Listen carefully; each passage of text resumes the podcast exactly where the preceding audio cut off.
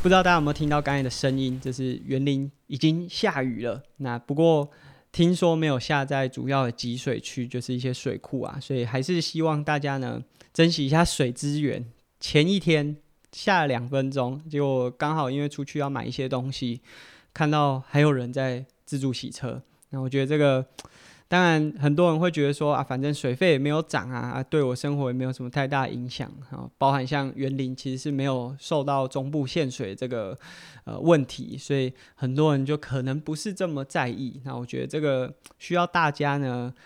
多花一点心思在自己生活这个周遭。那现在时间呢是五月三十号的下午三点半，所以距离我们节目正常要上架礼拜一。已经越来越接近了，然后我现在才要开始录。其实最近这几集的节目啊，总是在节目要准备上架前的压线才开始录音哦，还不是上传，是才刚开始要录。那一来是因为最近正值工作关系嘛，那如果下班时间总是希望可以有比较多的时间是留给，例如说训练啊，或者是可以有一个完整的放松。那另外一个原因就是。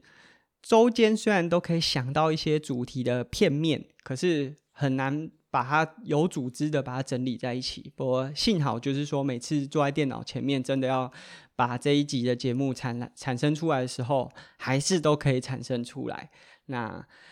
在上一集节目，我们有在跟大家分享说，就是这些勇敢的选手挑战了 Ironman 台湾七十点三的精英组。那其实。还有一位更勇敢的选手是张启文，那他在上周啊，就是已经到了国外，那参加了包含接下来的非洲杯突尼西亚这场比赛，已经在我们录节目的时候比完了。那启文是用总排名第五名，所以有确实拿到一些积分，有提升了自己的排位。那另外还有非洲杯的埃及赛事，还有世界杯在墨西哥的赛事。那当然。就是最后能不能去奥运，真的没有人可以保证说比完这三场会有什么样的结果。但是我觉得这真的是一个很勇敢的体验，尤其是这次启文是自己一个人出去外面比赛，那大家可以关注一下他在。各国赛事的一些表现，那当然也给他一些鼓励。那无论他最后到底有没有顺利的取得到很好的成绩，还是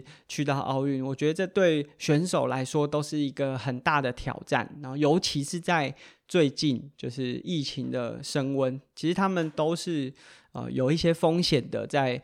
挑战他们自己期望的舞台。那希望大家可以多给这些选手，尤其是。最最近正在努力的张启文，大家可以关注一下这位选手。不知道大家在疫情改变了这些生活作息之后，有没有比较好的适应了？就已经两周左右的时间，那这个状况还会再延长一段时间。那当然，我们在前面几集都有提醒喜欢运动的这些伙伴们啊，可以怎么做？包含像我跟志强的节目《三项玩不完》，有一些比较实质的建议。那但是我们当然也有看到。没社群上面有一些伙伴，他们可能会抱怨说，为什么社会对于我们这些运动的人，总是好像放大检视？就是明明还外面群聚的人有这么多，为什么去检视我们这些都已经尽量避开人潮的运动伙伴？那我觉得这当然，我还是要说，就是以我自己的观点，还是期望大家可以在室内运动就好。因为现阶段的这个状况嘛，就是可以避免就尽量避免，但毕竟不是每个人都有适合在室内运动的这个环境或者是器材啊，可能必须要走出户外。我觉得只能提供一些建议给大家，就例如说，假设你真的要出去外面运动，那就避开有人潮的地方和时间点。例如说，你可以很早的时候去一个没有什么人的地方。第二个建议就是。尽量不要发一些社群媒体，这听起来不太公平。就是我自己都已经做好了十足的准备，而且我也避开人潮了。但是啊，毕竟在现阶段的这个时间点，毕竟是比较敏感的。那大家不懂运动的人，为什么非运动不可？真的已经不是一两天，不是因为这次疫情大家才不懂。一直以来，大家社会氛围对于我们一定要踏出户外啊。一个礼拜不运动会死的这种状态，其实一直都不了解。那其实对我们来说，运动已经是生活的一部分了，很难从当中去抽离。那但是在现在这个状况之下，毕竟大家的压力，就无论是因为疫情的新闻资讯，或者是说大家因为就是很多的状态改变，这样压力都是比较大的。那我觉得，当然把这些资讯发到社群上都是个人的选择，但如果你愿意的话，我觉得可以降低这样资讯的投放。那一来是不了解你的人，他会因为这样的资讯呢，呃，增加一些冲突的机会点。那另外，你也有可能因为这些资讯的投放，影响到生活其他，他对自己能力评估或者是这些风险评估管理是比较差的人。他假设因为你的呃贴文也做了同样的事情，我们都没有办法保证说呃这个有什么样的状况产生。那我觉得当然并不是这些责任都是在你的身上或者在我的身上，但是既然我们如果可以靠自己就可以。避免这些事情的发生的话，那我们就可以尝试去做看看。然后关于为什么，就是每个人好像都有自己的想法，然后很容易被现在社会的情况，就是现况影响啊。我们很常有互动的这个，同样也是录 Podcast 的下班尬一下士祺，他有访问了心理师，那我分享了就是运动的伙伴在心理上面，或者是他们在行为上面。啊，受到一些改变之后，他们所做出来的，不管是行为上还是心理上的一些想法，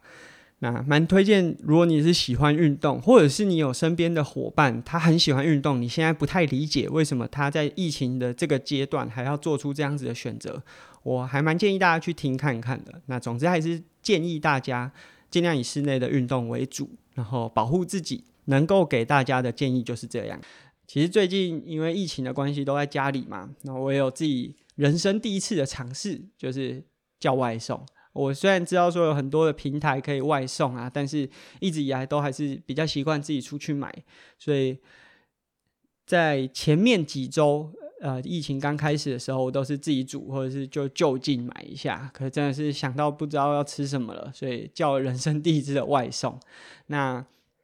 这是一个人生不一样的体验，但是希望呢，疫情赶快离开，然后对大家生活不要太多的冲击。那其实这一次这样疫情的影响，我自己有点感慨啦，因为呃，大家好像开始理解了，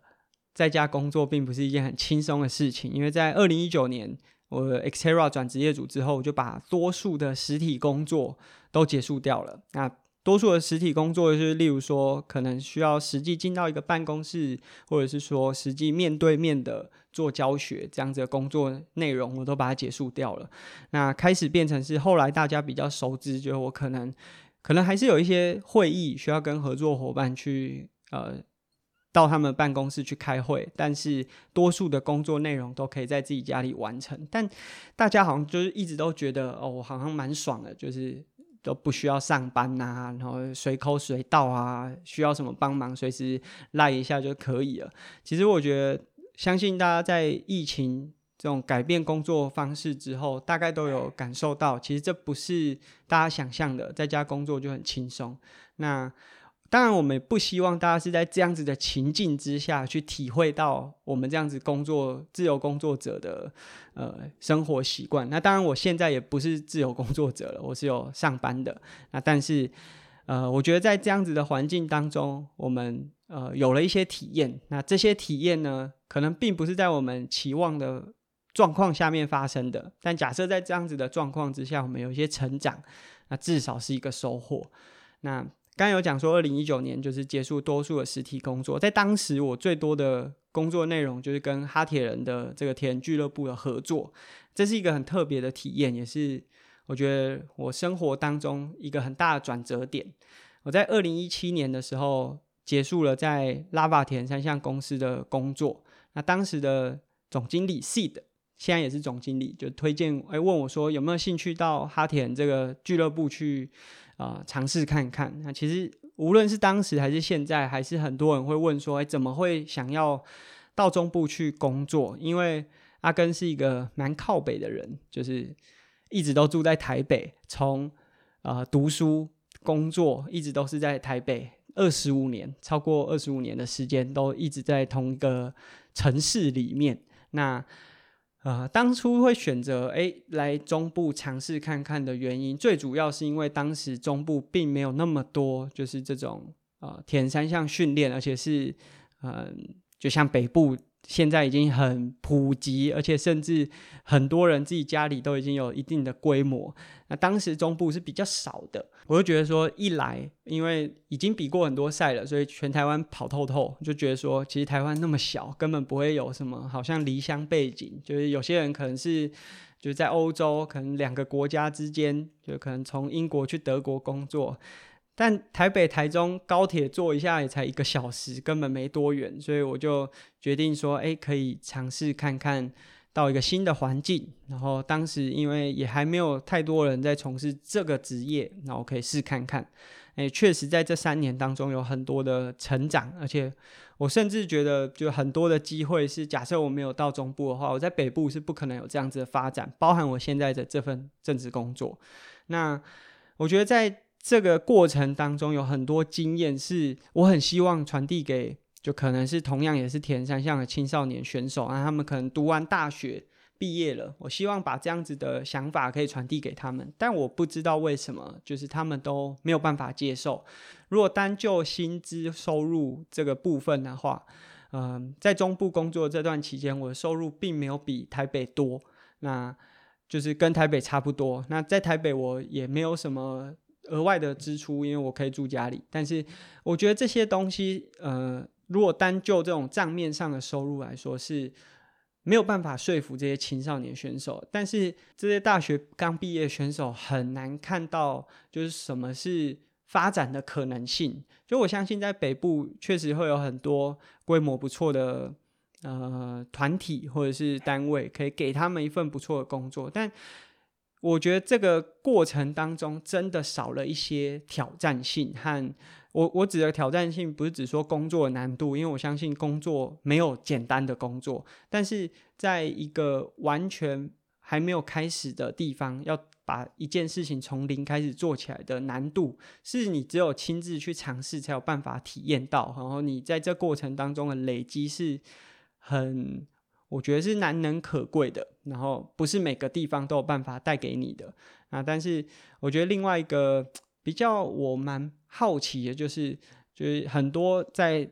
呃台北读书的中部伙伴，他们既然不会想要回到自己熟悉的地方从事这个工作，那我自己当然是从北部跑到中部来工作，但是那是因为在北部相对来说已经饱和了，但是。这些在台北读书的中部学子们，竟然不会想说，哎，就是读完之后可以在一个说真的，调待遇和条件并没有比较差，就虽然没有比较好，但是没有比较差。可是你可以靠近自己的家里，竟然没有人会想要就是回来。然后，所以其实，在当时我二零一九年结束跟哈铁人的合作，当然我后来还有一些零星的课程啊，一些合作。很想要就是推荐一些，也许是已经毕业的学生也回到这个地方，然后我们也许就是我可能没有办法接那么多课了，但是我们可以一起合作，然后我们可以做一些不一样的尝试。但很可惜的就是都没有。那哈田也即将在六月中把呃。实体的店面部分结束了，但实际的俱乐部还是会继续存在。那我真的非常感谢说，在这三年当中，哈铁人的学习和成长，那这个过程当中的体验是很难得的，而且很像家人一样。那在呃上个礼拜，我们有讲到说，我我们有这个小额赞助节目的这个功能，所以就包含像钟大哥又再次的赞助了我们的节目。呃，另外有一位，他的昵称叫做“出铁老赖”，他在五月二十五号的时候呢，也不是小额，就说真的，大家的赞助金额真的都不是小额，这四位数不能算是小额赞助了。那他说他在前两周完成了人生第一场的半程铁人三项，而我猜应该是微风运河。那也祝你在接下来的铁人赛事也都可以很顺利，然后在疫情期间啊，就是。保持身体健康这样子，那其实 Podcast 节目也好，或是我的 YouTube 说营收之后都会，嗯，在一个适合提领的金额下把它提领出来，然后呃，不管是赞助或者捐款给适合的单位。那说到这个捐款，就是阿根和自己妈妈出的书，呃，我们是在去年的七月，我记得是七月四号，二零二零年七月四号出版《孩子经妈妈经》。那其实出版书籍的收入有两种，一种就是卖断了，就像我的第一本书，我跟志强出了第一本铁人三项相关的这种呃工具书，我们就是用卖断的，就是写完之后他给我一笔费用，给我们一笔费用，那之后卖得再好再差就跟我们没有什么太大的关系了。那这次孩子经妈妈经，我们是用版税的方式，就是会利用你卖了多少本，然后会有一个趴数抽成的方式。那在四月底的时候，我收到一百零九年，也就是二零二零年的下半年七月到十二月结算，呃，有点呃超乎我的想象，没想到卖得这么好，卖出了一千四百四十五本。那这个版税其实也还不错，就是就假设我还想再买一支车架的话，是可以买买得到的。在四月底这笔账款入账之后，我也没有去动它。那近期因为疫情的关系，就总觉得应该可以做点什么，所以阿根就把五分之一的版税呢捐款到人生百味。那这个团体就是我刚开始认识的时候是就可能听别人的节目吧。那他们做了很多就是跟呃街友相关的这种公益活动啊，例如说他们会送餐。或者是说有一些相关的呃，提供一些衣物等等的，那包含像我自己，我那时候结婚的时候也还蛮希望，就如果我们有一些宴客的餐点是没有用完的话，本来也是想要和他们合作，不过当时也是疫情很严重的一个状况，所以我当时也没有真的做到。那但是近期因为疫情的关系啊，就是大家也知道万华是一个蛮。算重灾区，那他们就希望说可以发放一些物资，就包含像口罩这种比较卫生用品的。希望就是因为对我们来说，我们很幸福嘛，就有自己家里可以住，所以要躲避这些疫情，相对来说是简单的。我们只要避免外界接触就可以。可对街友来说是蛮困难的一件事情，所以他们就借由发放这些物资，希望可以改善当地的一些状况。那当然。呃，捐款完之后，如果你去看人生百味他们的这些贴文，下面当然正反两极。有些人会觉得说啊，真的是很有爱心，但也有人会觉得说，就是因为你们一直发放，所以万华才会有这么多街友的群聚。其实我觉得，在这个疫情之下，很多事情、很多资讯呐，都影响我们思考的方式，而且很多时候我们也受到这些资讯的影响，那心情上或者是很多价值观就跟着波动。那我觉得这没有谁说的是对的或是错的，只是站在不同的角度。就是对于那些住在万华的居民来说，确实，我相信绝对会感受到说啊，这些街友因为你们的发放，导致他们群聚在这边，希望拿到更多的物资。就像假设我住在自己的家里，看到在我家前面乱丢烟蒂的人，我也会很不爽。但是。我觉得很多时候就是很多资讯并不是谁对谁错，而是站在不同的角度。那这些问题的产生都是很巨观的，就是它不是只是单一，就是因为我发了这些物资，所以才有接友。接友的产生可能是有更多复杂的原因。那但是我们只能一个一个从小的方式去解决目前眼前看到的一些问题。那或许不是最好的解决方案，但是。总是要有人开始做一些事情。那站在不同的角度传递出来的观念讯息是不同的。那例如说，在前阵子玉山的火烧山，如果你去看多数的媒体啊，或者是一些民众的贴文，大家一定都是聚焦在肇事者是 NCC 的专委，但是很少人会去把这一件事情呢聚焦在把火扑灭的这些小人物。大家知道说，就是高山的，其实有一部电影是在拍拍这种高山抢救火场的这种呃内容。如果大家都有一个意识，就是如果世界不够完美，我也有一份责任的这样子的心态的话，我相信就是我们会过得比现在好很多。就例如说，我自己在台北是住在民生社区，大家也知道说民生社区是在台北一个还不错的地方，但是。也因为它是一个很不错的地方，可能很有这种文青感，开始很多的租金不断的涨价。最后呢，如果我们现在回到民生社区去看，现在夹娃娃机店可能少一点，可是剩下更多的是药店。那很多很有质感的店呢，都因为房租的涨价，他们没有办法继续开下去了。那对于这些拥有呃房地产的人来说，他可能会觉得说，那我就涨个租金，然后我有更好的收入，我就可以过更好的生活。可是他却没有思考到说，假设我们住在这个环境当中，我们没有更有质感的商家，那街道可能剩下的就是一些感觉让人不是很好的一些存在。那你住在这样子的社区当中，你会觉得比较舒服吗？其实我觉得，因为没有站在这样的角度去想，他只是想到说，只要我很有钱，我就可以过更好的生活，所以导致我们可能拥有很好的财产或者是很好的收入，可是却没有很好的生活品质。当然，我觉得要做到这件事情，就是认为世界不够完美，我也有责任，是很难的一件事情。那但是我们可以做到的，就假设我们自己可以做到，就是去分享一些比较正面的内容。我觉得这当然。很不容易，就是有时候我们也会陷入这种很复杂的情绪当中。例如说，我就今天有看到一一个文章，是天下的独立评论，它作者是吴品瑜，他在去年的时候分享，就是德国因为疫情的关系，跟现在台湾有点类似，呃，很多小型的商家可能现金流的关系。被迫停业，那因为没有人流嘛，现金就变得不充裕。他对于很多大型的连锁店也好，或者是这种财团，他们可能都还有一些转型，很快就可以做到现金流的呃运用。但对一些小型的商家，客人只要停止进来，对他的营运。就是一个很大的冲击，所以就有很多呃当地的居民呢，就组成了连线，那他们利用储值的方式。那储值的好处就是，即便我现在没有办法，呃，有一些生意上面的往来，我至少可以保证我目前还有一些现金可以用。那如果我们从这样子的角度去思考啊，会觉得诶，这是一个很不错的做法。可是假设我们站在另外一个角度，就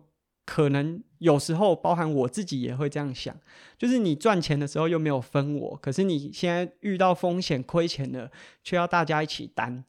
其实这两个角度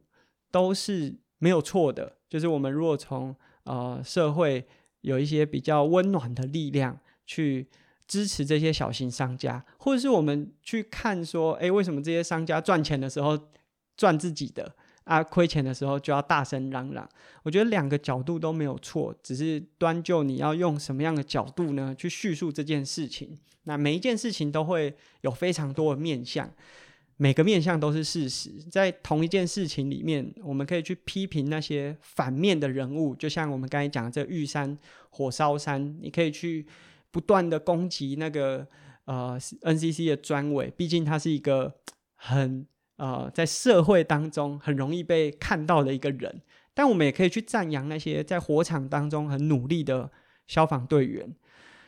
其实两件事情都同样达到警示大家在高山的时候要注意自己的行为，但是呢，媒体很喜欢用反面的方式去传递事情。因为当你看到这些资讯的时候，你会比较容易肾上腺素激发，会开始呢跟着群众去互动，会去分享这些资讯，甚至开始攻击这个人。那这就达到这些社群媒体或者是新闻他们想要做到的，就是有更高的流量。那我觉得有的时候有些人会觉得说，那假设我们都只分享这些好的，是不是永远都只是在吹那些粉粉红泡泡？包含我自己有的时候也会觉得，我是不是？如果都分享好的，大家就只只是好像沉浸在美好当中，没有面对事实。